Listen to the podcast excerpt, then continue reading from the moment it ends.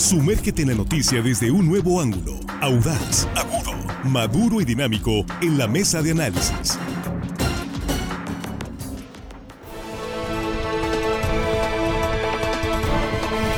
Estamos aquí ya en la mesa de análisis de línea directa y estamos acá de regreso en, esta, en este espacio donde nos interesa mucho también conocer su opinión sobre estos eh, temas.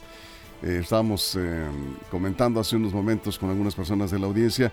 Dice, es que yo no creo que se, se, se haya logrado una reducción en la pobreza como lo están planteando a través del Coneval. Ya vimos algunos. Pues ahorita vamos a revisar, vamos a revisar números oficiales, datos oficiales. Ese es el tema, ¿no? La reducción de la pobreza en el gobierno de López Obrador. Y aquí están nuestros compañeros precisamente en la mesa de análisis para este tema hoy. Jesús Rojas, ¿cómo estás? Buenos días. ¿Qué tal, Víctor? Buenos días, buenos días a los compañeros, buenos días al auditorio. Me pidieron un saludo a San Benito Mocorito. Ándale. Sí, nos yo no conozco, no tengo el gusto de conocer por allá. Armando, me imagino que conoce San Benito. Sí, Pero espero un día me invites. Un pueblo emblemático, muy bonito. Es donde corrieron la carrera es la carrera de nosotros. Un saludo para ellos, Víctor. Muy bien. Juan Ordorica, ¿cómo estás? Muy buenos días, bienvenido. Muy buenos días, Víctor, compañeros de la mesa, amigos de la producción. Y hello, estimado dice que hoy viernes nos acompañan. Ahora sí, hagan lo que quieran. Que por cierto, saludos al doctor Karam, él es de San Benito. Ah, de San Benito. Ahí se la lleva. Doctor. saludos, muchos saludos. Armando Ojeda, ¿cómo estás? Buenos días. Muy buenos días, amigo Víctor Torres. Pues contento aquí de estar con ustedes esta mañana listos para iniciar con los trabajos y el tema interesante de este día, Víctor. Sí, bueno, pues vamos a plantearlo de esta manera, como una pregunta. Para los eh, escépticos, porque algunos dicen, pues, ¿cuál reducción de la pobreza? Traemos muchos rezagos todavía. Bueno, todo parece indicar que en, esta, eh, en este apartado específicamente la reducción de la pobreza y cómo lo mide el Coneval, pues está dando buenos resultados. El gobierno del presidente López Obrador. Vamos a revisar los datos y por supuesto bienvenidos sus comentarios abriendo la mesa, Jesús. Yo me iría una cuadra antes, Víctor, para decir que el Coneval no nace para medir a Andrés Manuel López Obrador, ni a Peña Nieto, ni tampoco a Calderón.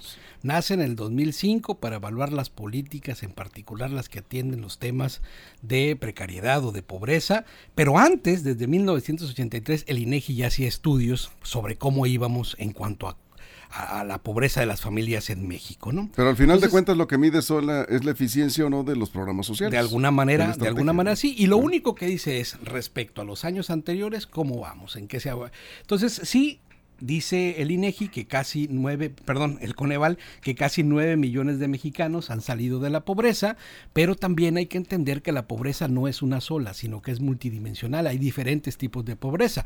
Hay pobreza por falta de acceso a los servicios de salud, ahí no nos ha ido nada bien, ahí hay datos que indican. Es decir, es una evaluación muy completa en donde es ciertamente, de manera general, más de nueve millones de mexicanos han salido de la pobreza respecto al 2020 pero también eh, analizando cada uno de estos rasgos de pobreza, que también podemos platicar en el, en el transcurso del programa, hacia dónde van, hacia dónde se orientan, en qué sentido. Eh, hay unas que suben y otras que bajan. Hay buenas y malas noticias. ¿Cuántos millones de mexicanos dejaron la pobreza extrema? Juan, ¿de cuántos eh, Bueno, extrema no, la pobreza en general, ahorita les digo, ahorita les digo el dato, fueron cerca ¿Cinco millones? Cinco millones, ¿no? Pobreza pobreza en general. Pobreza en general, porque hay varios sectores de pobreza. Hay varios niveles, varias líneas de pobreza. Eh, a mí me encanta la economía porque la economía es la ciencia que estudia la relación entre bienes, eh, bienes escasos y necesidades ilimitadas. O sea, necesitamos muchas cosas y tenemos poquitas cosas para resolverlo. Esa es la economía. Digo lo anterior por lo siguiente. El gobierno tomó una decisión. Dijo, voy a ayudar a que los mexicanos tengan más ingresos. Y toda su política pública se fue a eso hace ingresos. Pero esto cuesta, esto tiene un costo de oportunidad que hablamos los economistas. Esto de algún lado tiene que salir esto. Entonces el gobierno dijo, voy a sacar a mexicanos de pobreza dándoles recursos, transferencias, les voy a dar. ¿A cambio de qué? El gobierno dijo, ok, a cambio de esto voy a tener que sacrificar los servicios de salud. Entonces, por un lado, sí vemos gente que está teniendo más ingresos, por eso salió gente de la pobreza, pero por otro lado el gobierno decidió con políticas públicas eh, descuidar, digamos, los servicios de salud. Y así como hay 9, 5 millones de personas que salieron de pobreza, hay 30 millones de personas que se quedaron sin servicios de salud.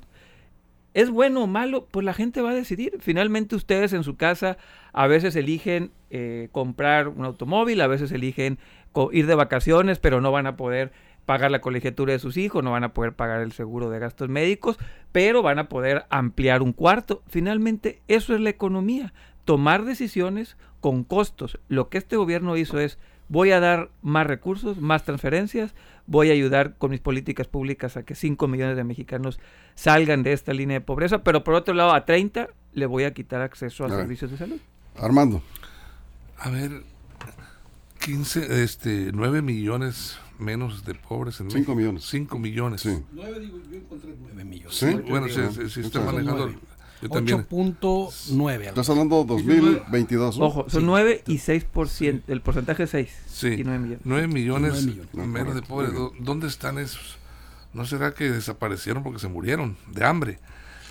Eh, eh, yo no, no, encuentro este, la realidad. Eh, el, ¿Cómo se mide la, la pobreza? La pobreza está en el centro de los entre ingresos, se mueve entre ingresos y gastos familiares y los ingresos no dan para satisfacer eh, de la mayoría de las, de las eh, gentes, estas consideradas en estado de pobreza, pueblos y estados, zonas. Porque mira, el 15.5 millones de personas en México eh, viven con ingreso inferior a la línea de pobreza, que es el 12.1% de la población total. Pobreza extrema. Sí. Entonces, este, yo creo que los, los eh, todos los programas sociales, pues sí ayudan de alguna manera, pero son mejoraditas, son aspirinitas que pues te sirven momentáneamente para paliar tus necesidades primordiales, que es, creo yo, la alimentación. Porque la realidad de las cosas es que eh, la, la, brecha entre pobreza y riqueza en México está es enorme. No se ha podido eh, este a, acotar. A ver, acortar. Este, una, una... Sí, se acortó la brecha de desigualdad. Sí, pues mira, Ahí este, vamos siendo muy eh, específicos en ese sentido, sí. aquí, nomás rápidamente aquí. Este, entre la, la, brecha entre pobreza y riqueza en, está muy marcada en el sur, entre dos polos, sur y norte del, del país.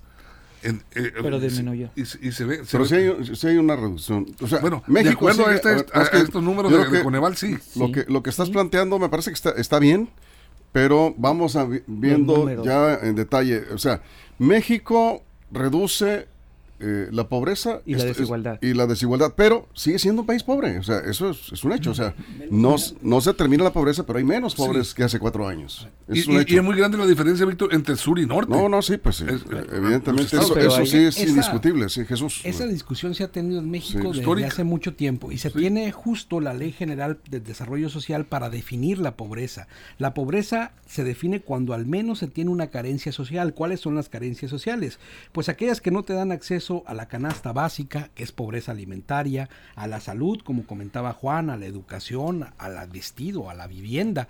Es decir, hay por lo menos seis, eh, digamos, seis rubros que deben de cubrir todas las personas para poder estar fuera de la pobreza. Cuando tienes al menos una de esas carencias, entonces, educación, claro, una de ellas, cuando estás fuera de una de estas, estás en algún nivel de pobreza. Hay, por el contrario, una pobreza extrema cuando tienes más de tres de estas carencias, cualquiera que éstas sean, ¿no? Entonces, ahí es como, como comienza la definición formal de la pobreza para los efectos de estudios del Coneval, más allá de lo que uno pueda creer o sentir que si se es más pobre que otros. Hay otro tipo de pobreza que tiene que ver con el ingreso de las familias, a cuánto alcanza a llegar de dinero a tu familia. Y ahí hay una línea, digamos, de la, una línea mínima, que es de 4.158 pesos de manera general en zonas urbanas para poder definir si las familias están por debajo de esa línea de 4.158 pesos como una personas que están en pobreza. Yo creo que esto sería como un punto para aclarar por qué eh, esta discusión se da, ¿no? Eso es, Juan. Bueno, el 43% de la población vive en pobreza según datos de Coneval. Esto hace que México sea un país de ingreso medio. No, no es pobre bajo las definiciones académicas, repito, ¿no? Y la pobreza es un, tema individual. Es un tema individual. Es muy complicado tú que puedas verlo en los números si estamos mejorando o no. Si a ti en lo personal te está yendo mal, pues obviamente te tienes sin cuidado estos números del Coneval y cómo se presentan. Pero hay que analizarlo desde una perspectiva, repito, global. Esto fue una toma de decisión del gobierno, así están los números. Así como el 6% se redujo de la pobreza, así aumentó el mismo porcentaje exactamente el número de mexicanos que no tuvieron acceso a la salud. Por eso, repito, fue una decisión que tomó el gobierno en su política pública. Cambió únicamente la pobreza de ingresos por la pobreza de servicios de salud, o acceso más bien a los servicios de salud. Fue el intercambio que hubo. ¿Los mexicanos estamos de acuerdo con eso? Pues no lo sé, ya lo veremos. ¿qué tipo de pobreza prefieres? ¿El tipo de pobreza que no tienes acceso a salud, educación o el tipo de pobreza que no tienes ingresos y, y, este gobierno te está dando un poco más? Ya los mexicanos tendremos que decidir eso. Los números ahí están. Así lo, lo ponen en el estudio que este gobierno, al final del día, su política pública estuvo más, más enfocada en los ingresos de las personas. Ayudaron las remesas, también hay que decirlo. Las remesas es otro tema importante. La transferencia y otras cuestiones. Son varios factores. Son varios factores, ¿no? Pero insisto, no salieron de la pobreza así por arte de magia. Les cambiaron, digamos, una forma de pobreza por otra, ¿no? Sí, eh, bueno, se reduce el número de pobres, sí. Ahí están los números de Coneval. Jorge Miguel Ramírez dice, en realidad lo que aporta... Pobres por ingresos. Sí, sí, aumentó el ingreso. Pero, pero ahorita, ahorita, ahorita vamos, vamos siendo claros con los números para, para que nuestra audiencia pues tenga más o menos una idea de, de qué estamos hablando. O sea, no, le, no se le puede negar el mérito al gobierno de López Obrador, sería injusto, porque me parece que ahí están los resultados. Habrá que ver, sí, desde, obviamente desde claroscuros. Cualquier gobierno tiene aciertos y desaciertos, pero en este tema, en este tema es muy evidente el buen resultado que ha tenido el eh, gobierno López Obrador en la reducción de la pobreza en general. Dice Jorge Miguel Ramírez, te mandamos un saludo, que son las remesas, ¿sí? Lo que aporta realmente a las familias también, pero hay que decirlo. Los, las transferencias también. Los, uh, programas sociales, las, transferencias de, los programas sociales de gobierno, las pensiones y todo esto, por supuesto que han ayudado a muchas familias a mejorar exactamente el ingreso. Eso, cualquier familia que recibe una pensión que no recibía ni un solo cinco, familias que ni pensión del IMSS, ni de, del ISTE, ni nada, hoy reciben la pensión del gobierno y evidentemente están mejor que hace cuatro años. Eso es que pagan más por salud. Es que están mejor. ese adjetivo. De acuerdo, sí, pero eso, eso, es otro tema, ¿no? Armando. No, es la misma. A ver. Bueno, e, este.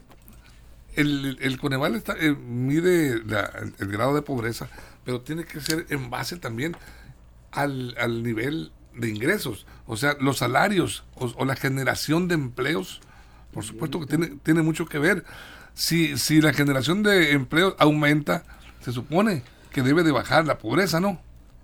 ¿Preguntas o...? No, no, ah. estoy hablando ah. para mí mismo. Se ah. supone, digo, que debe de bajar la pobreza. Eh, eh, por ejemplo, aquí en Sinaloa, en 2018, según estaba viendo unos datos, había 394 mil personas que no tenían acceso a instituciones de salud. 394 mil. Y en, en 2022 eh, al parecer subió como a 800 mil. ¿Qué pasa aquí? ¿Por qué, ¿Por qué ese, ese, cambio tan drástico?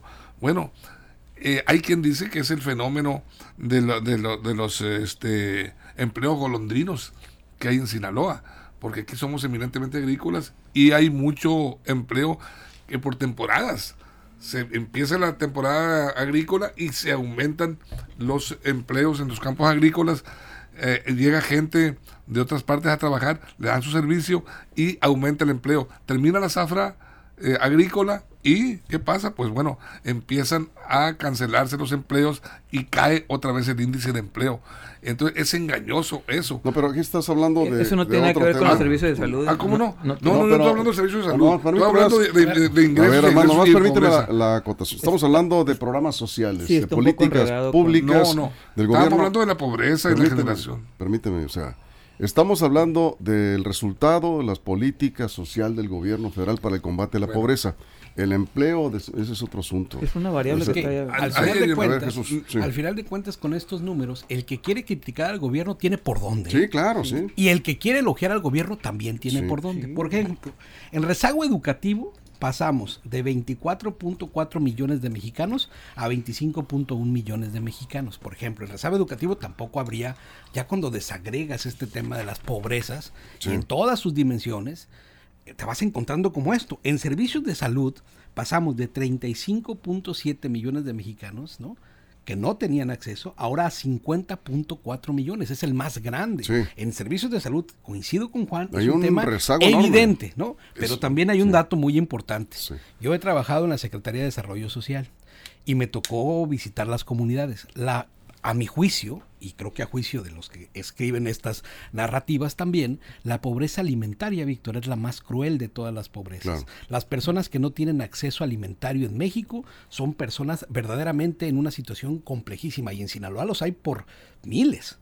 Y estas personas que no pueden tener alimentos tres veces al día, donde se incluyen adultos mayores, personas con discapacidad y niños, en México se redujo de un 26.6% a un 23%. Es también de los brincos más grandes que ha dado México en muchas, muchas décadas. Pobreza alimentaria. Pobreza alimentaria. Y así puedes ir viendo también de manera global, es lo que estamos platicando, casi eh, un 16% de mexicanos han salido de las pobrezas, aunque en esta categorización uno puede ir viendo en dónde están las, digamos, los rasgos más altos o más bajos en cuanto a lo que se ha son, son familias que mejoraron su ingreso. Sí, absolutamente. Pero también hay que decirlo, sí, en los, claroscuros de un gobierno está por otro lado que también muchos de ellos perdieron el acceso a la salud. y no todas son las mismas. Eh, y ahí es donde, donde habrá que revisar en detalle. Ahora, otro punto aquí me comenta Víctor. Las remesas han sido fuertemente afectadas por el tipo de cambio. Ese es otro asunto. Sí. Que también, pues, si decimos, no, que las remesas, pues sí, pero ahorita le están recibiendo menos. Ojo, este, las, familias. ¿eh? Este estudio está hasta el 2022.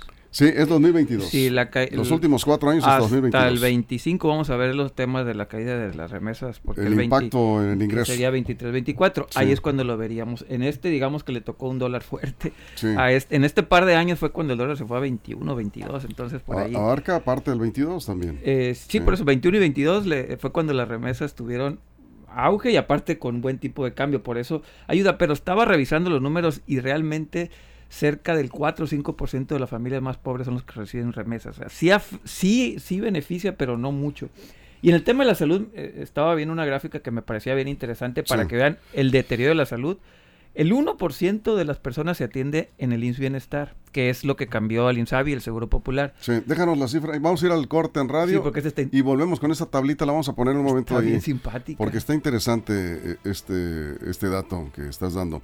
Vamos a la pausa en radio y nos quedamos sin comerciales aquí en, redes sociales. Conéctense a Facebook, tienen algún comentario. ¿Ustedes consideran que sí eh, ha bajado la pobreza en el país? Claro, cada quien tendrá su opinión de acuerdo a su entorno, ¿verdad? Este, de, su percepción, de dónde vives, dónde te mueves, eh, cómo están tus familias, en fin. Pero en general los números apuntan a que la política pública para el combate a la pobreza del gobierno de López Obrador ha dado buenos resultados en cuatro años. Ahí están los números oficiales. Vamos a la pausa, regresamos con este tema en la mesa. Continuamos. Información confiable, segura y profesional. Línea directa. Información de verdad. Con Víctor Torres. Línea directa.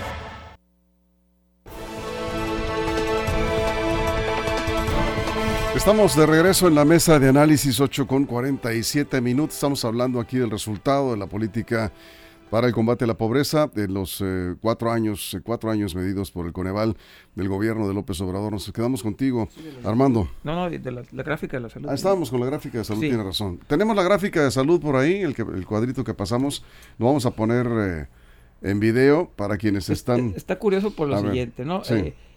Un minuto. Sí, el 17 millones de personas se atienden en, hospitales privados, 12 millones en consultorios de clínicas de estas de, de farmacias. Sí.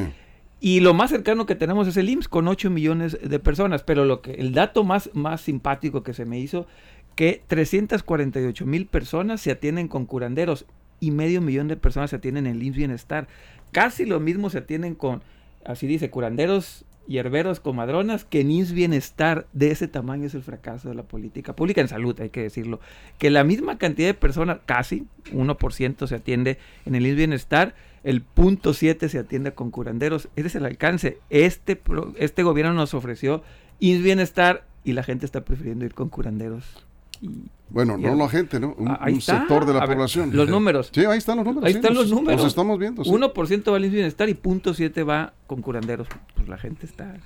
Armando. Pues eh, el, dato que te comentaba ahorita: 64.7 millones de personas. Este, su carencia principal es precisamente la seguridad social, o sea, los servicios de salud es muy altísimo. Y, ahorita estaba eh, en el corte cuando nos agarró el, corte, Víctor, la, desigualdad social, yo hablaba ahorita, eh, insisto, porque es, es, es eh, me llama mucho la atención la gran diferencia que existe entre los estados ricos y los estados pobres. ¿Por qué históricamente sigue igual? Mira, los de, los de, los de tan, solo lo que presenta Coneval estos datos, los de mayor pobreza son Chiapas, fíjese, Chiapas con 67.4% de su población, Guerrero con el 60.4%, Oaxaca con el 58.4%, Puebla 54% y Tlaxcala 52.5%. Bien. Eh, aquí no, donde iba, es que todo, eh, eh, este, es, todo esto, todos estos estados son exportadores de mano de obra migrante. Aquí cae mucho del supuesto beneficio de las remesas. No es supuesto, sí es un pues, beneficio. Pues, así, beneficio de las remesas.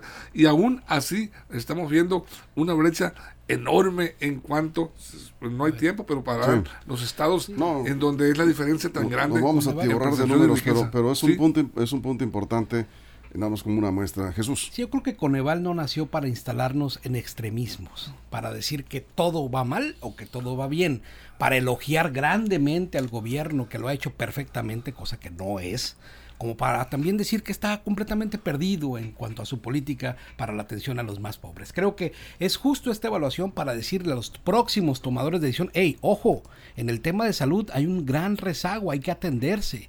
Hey, ojo, los programas que están atendiendo con dinero directo a las familias están ayudando a sacar a millones de personas de la pobreza. Eh, teníamos 21.9 millones de personas que ganaban menos de 4.158 pesos y hoy tenemos solamente 15.5 millones. Bueno, por ahí bien, mal por el tema educativo, mal por el tema de salud justo estas evaluaciones, más allá de sesgos políticos, está para darnos cuenta en dónde estamos parados y si bien atienden los tomadores de decisiones, poder hacer que México vaya avanzando, como en muchas cosas se ha ido avanzando. Rodolfo nos hace una observación y me parece que es muy puntual. Hay que ver que estos cuatro años que está midiendo el Coneval de, en cuanto al resultado, dos. Dos. Ah, entonces son dos. Estamos hablando de 2021. 2000, eh, sí, 21 y 22. se mide eh, por, aplica para, por bianual aplica el comentario. Eh, eh, sí, porque son cuatro años de, de, gobierno. sí.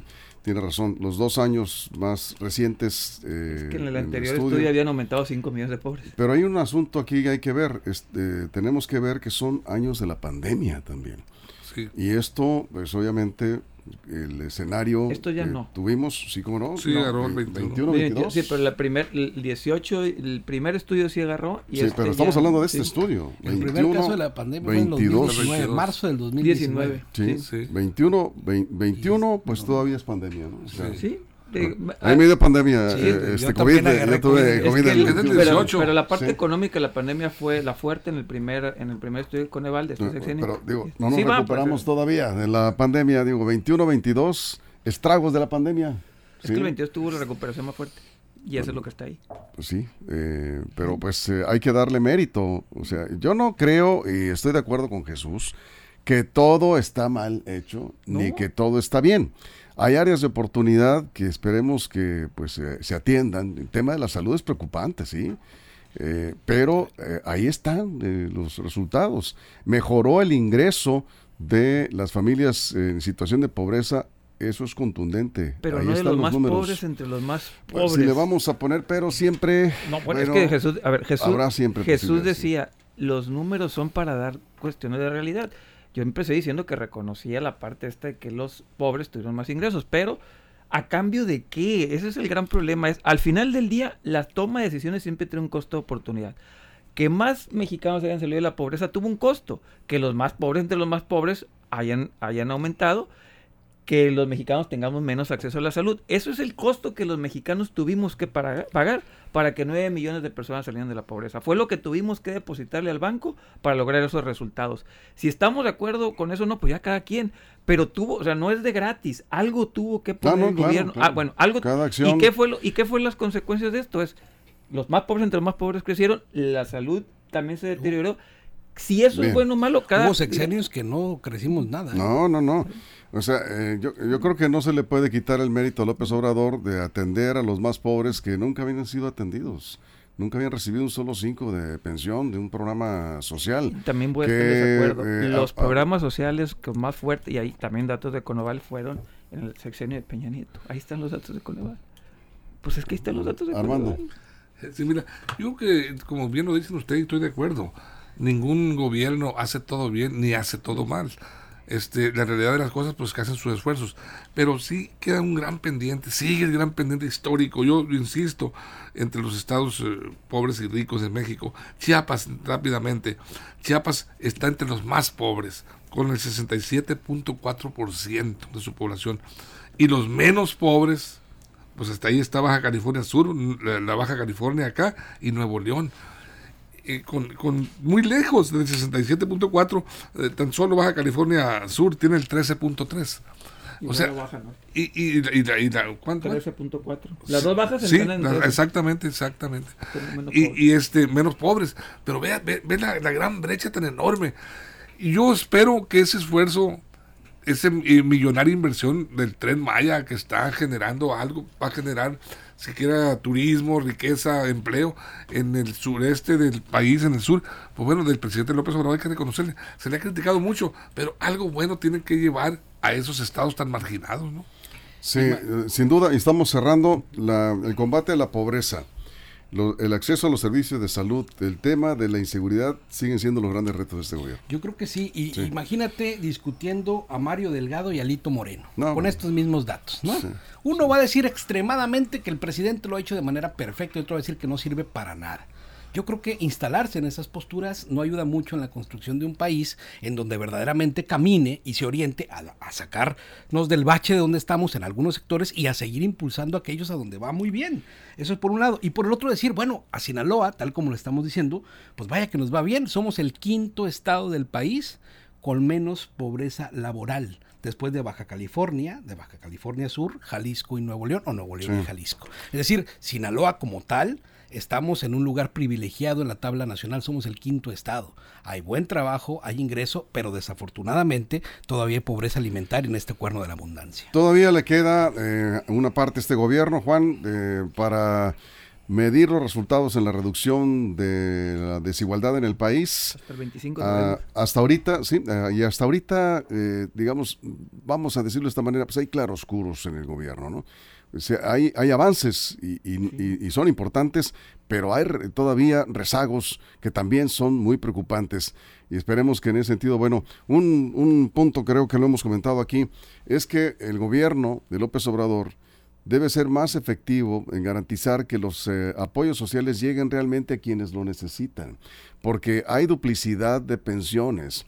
Hay, y no son pocos los mexicanos que tienen ya una buena pensión y reciben también la pensión del gobierno, cuando esos recursos podrían orientarse a beneficiar a un mayor número de familias en situación de cobran eh, pensiones de los fallecidos.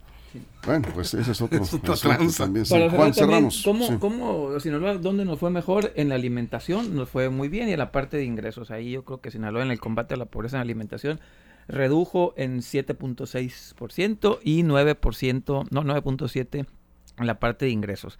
Eh, en salud no fue mal, en Sinaloa, pues a todo el país le fue mal, pero en Sinaloa 13% aumentó, digamos, la carencia de servicios de salud. Pero en alimentación e ingresos fue donde tuvimos mejores resultados en Sinaloa y el 26% de los sinaloenses son los que están con pobreza, solamente el 26%. Cerramos, Armando. No, 21, perdón, 21.